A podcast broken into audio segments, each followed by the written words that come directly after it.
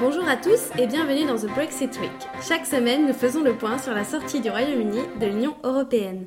Cette semaine, plus que jamais, Brexit is on the road. Certes, le Parlement britannique a donné du fil à retordre à Theresa May, pressée d'en découdre avec Bruxelles, mais les députés lui ont finalement accordé le feu vert après trois jours de discussion. Au programme du lundi, beaucoup de débats et 144 pages d'amendements. D'emblée, Theresa May a mis en garde les députés. Ce n'est pas le moment d'entraver la volonté du peuple britannique, a lancé la chef du gouvernement. Le même peuple britannique qui a voté à 52% pour la sortie du Royaume-Uni de l'Union européenne le 23 juin dernier. Mardi, le Parlement écossais, dominé par les indépendantistes du SNP, a voté contre le projet de loi. En vain, la Cour suprême a été claire, seul Westminster aura voix au chapitre. Le vote écossais reste donc uniquement symbolique, sauf aux yeux de Nicolas Sturgeon.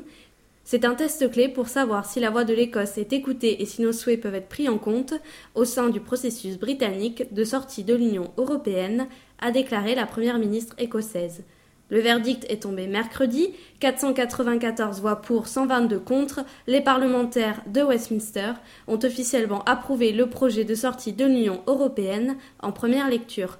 Le fameux article 50 ne sera pas déclenché immédiatement pour autant.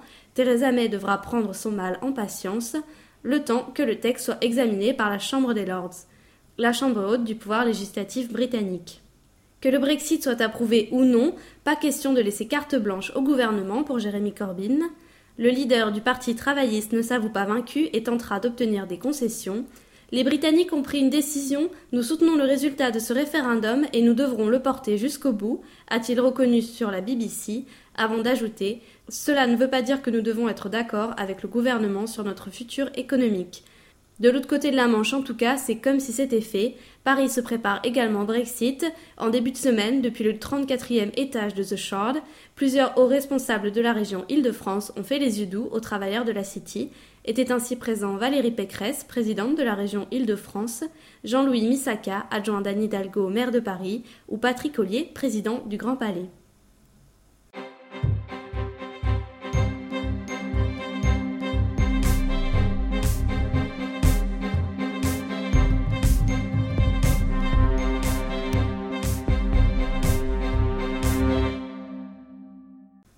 Donc parmi ces Français, Françaises, nous avons rencontré Julia, voyageuse, baroudeuse. Elle a passé deux ans au Canada avant de poser ses valises à Bruxelles.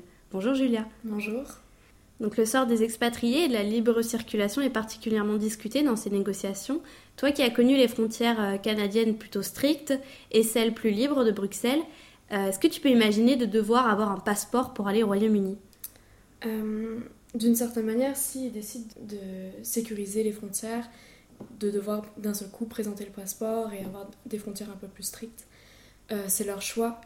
S'ils se sentent bien, si les Anglais se sentent sécurité à l'intérieur de ça, il faut qu'ils le fassent comme ils le sentent. Après, c'est sûr que ça ça va pas forcément favoriser aussi euh, tout type de voyage, style pack-sac ou n'importe quoi. Qu'est-ce que c'est le pack-sac?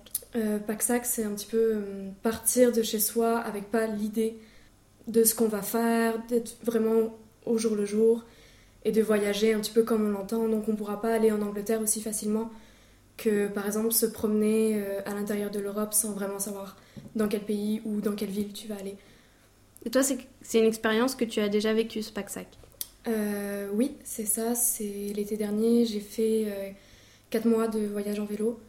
Donc j'ai traversé les pays très aisément, on m'a jamais vraiment contrôlé. Est-ce que tu as, l'impression que s'il y avait justement eu un contrôle à ces frontières, tu aurais vécu la même expérience ou pas du tout? Non, pas du tout. Je pense que si on m'avait euh, contrôlé, si on avait fiché un petit peu mes déplacements, j'aurais pas eu l'impression de voyager, euh, de voyager vraiment pour moi. J'aurais l'impression qu'on me suit constamment et j'aurais l'impression que euh, de pas être libre finalement. Et comment tu l'as vécu justement ce contrôle aux frontières quand tu es partie au Canada? J'ai trouvé ça très dur parce que finalement, ça faisait trois ans que j'étais au Canada. Je m'étais vraiment associée aux valeurs.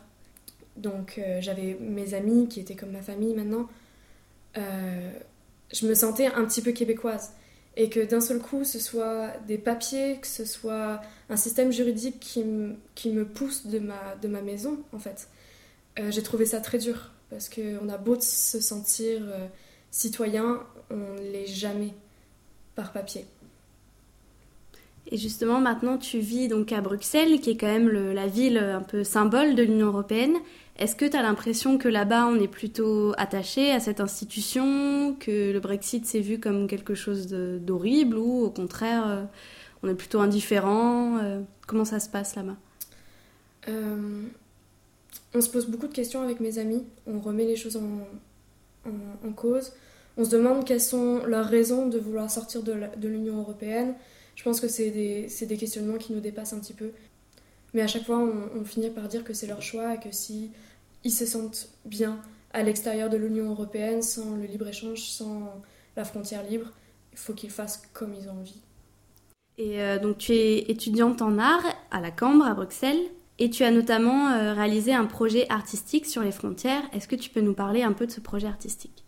Alors tout d'abord, je suis bénévole dans une association qui s'appelle le MEDEX, qui est Musée éphémère de l'exil. Euh, j'ai donc rencontré des réfugiés, des immigrants, et ce que j'ai trouvé très touchant, c'est finalement l'appropriation de l'espace qui se donne.